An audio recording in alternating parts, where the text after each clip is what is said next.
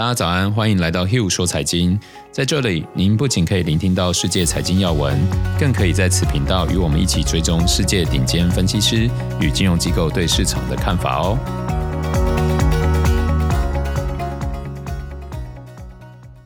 大家早安，我是 Hugh，今天是一月二十六号，星期二。今天要来补之前挖的坑了，开了一个全新的系列，想要跟大家一起成为投资大师。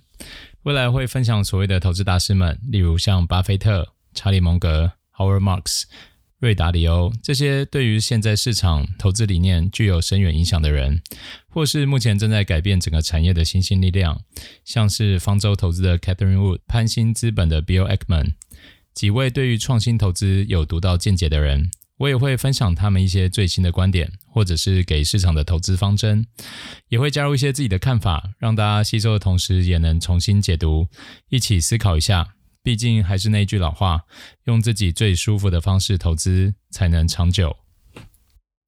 那第一集就要来分享的是最新一期的橡树资本备忘录，由 Howard Marks 在十一月十一号发布的。他是谁呢？最早接触到 Howard Marks 是一本著他的著作《投资最重要的事》，内容我觉得相当实用，也推荐给大家有空的时候去看一下哦。Howard Marks 是一九四六年出生，二十三岁就进入花旗，当时他主要负责债券的业务。他仅花了九年的时间就成为花旗的副总裁，随后找了五位合伙人成立了橡树资本管理，而橡树资本备忘录就是他不定期在橡树资本管理刊登的，可以说是他的投资笔记，或者更多的是自我反省。我认为一位成功的投资人怎么反省还有调整是最有价值的，因为市场永远都在变化。如果你认为学了一套或者找到了一个圣杯就可以用一辈子的话，那我觉得是不可能。但如果学会用成功投资者的方式思考，持续追求因应市场的方式，那我认为绝对受用一辈子。这一期的备忘录主题是 Something of Value，或许可以翻成价值投资的那些事。但看过全文后，我想 Howard Marks 想表达的可能是 Something Change of Value，或者是 Something Wrong of Value。这可能是最近一部分人的心声：价值投资。还可行吗？Howard Marks 向来是价值投资的拥护者，而他的儿子 Andrew Marks 则是成长型长期投资的爱好者。两者的观念其实非常的不同，所以讨论之间会出现许多火花。最后当然没有谁说服谁，因为没有对错嘛。但是 Howard Marks 面对过去的信念，还有现在市场的冲突，我们看到他调整了自己的看法，并且重新建构了对价值投资的定义。而这些过程就成了备忘录的内容。我认为内容非常有趣，但这一期的字真的有点太多，我只会讲一些重点，还有延伸的讨论。有兴趣的朋友，再直接去橡树资本的网站就可以找到原文。要讲一个概念可不可行？我想要先做好一定义，什么是价值投资呢？我们看看 Howard Marks 对价值投资的看法。他认为，首先，投资人要了解买进股票相当等于拥有一部分的公司，这和巴菲特的想法是差不多的。正因为如此，我们更应该着重在公司的内部价值，深入研究一家公司的结构组成，做出公平的判断，而不是只是在意现在到底股价多少钱。接着从这些研究去推断一下公司未来可能会创造的现金流，由这个现金流的模型判断公司真实的价值，还有现在市场价格有没有差异，进而创造出获利。这是一套比较古老标准的价值投资方式。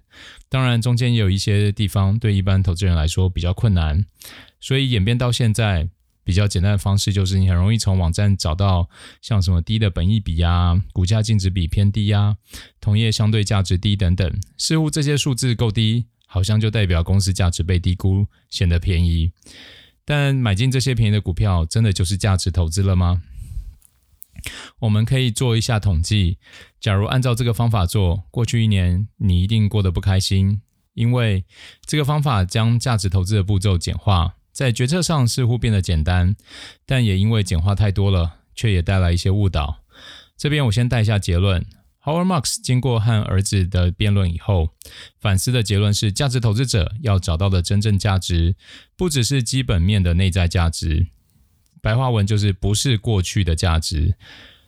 差异就在于要准确预估企业的未来趋势。因为现在的市场资讯已经非常透明，任何财报上可以量化的数值可以快速的被所有人看到，市场存在的资讯差距已经非常非常的小，获利空间也变得越来越微乎其微哦。所以反而考验的是投资人对未来价值的判断。第二个结论是，低的估值未必是好的投资要件，因为技术还有产业的变化很快。如果估值偏低，我想背后常常是有其原因的。第一个代表就是它并不是最好的那一个，而你未必等得到它出头的那一天。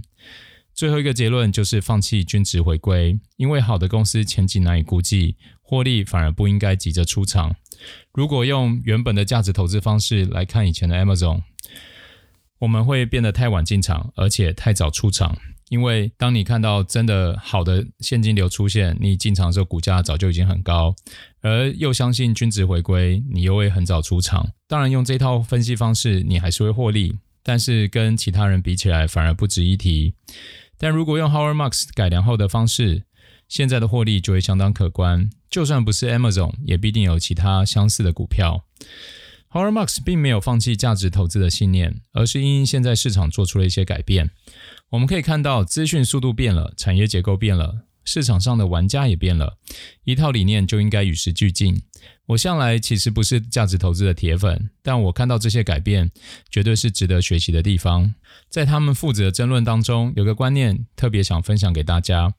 Howard Marks 看到儿子一档股票上涨了很多，询问他是否要获利了结，他儿子直接拒绝了他。他的儿子 Andrew Marks 认为廉价购买、设定目标价格，在价格上涨时出售，并在达到目标时完全退出的方法是完全错误的。Howard 就问他说：“可是涨了这么多，你应该可以卖一些入袋为安，而且现在的价格可能被高估了。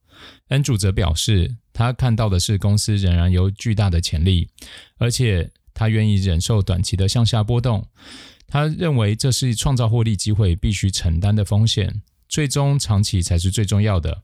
当然，后来他们还辩论了许多，我就不一一截取了。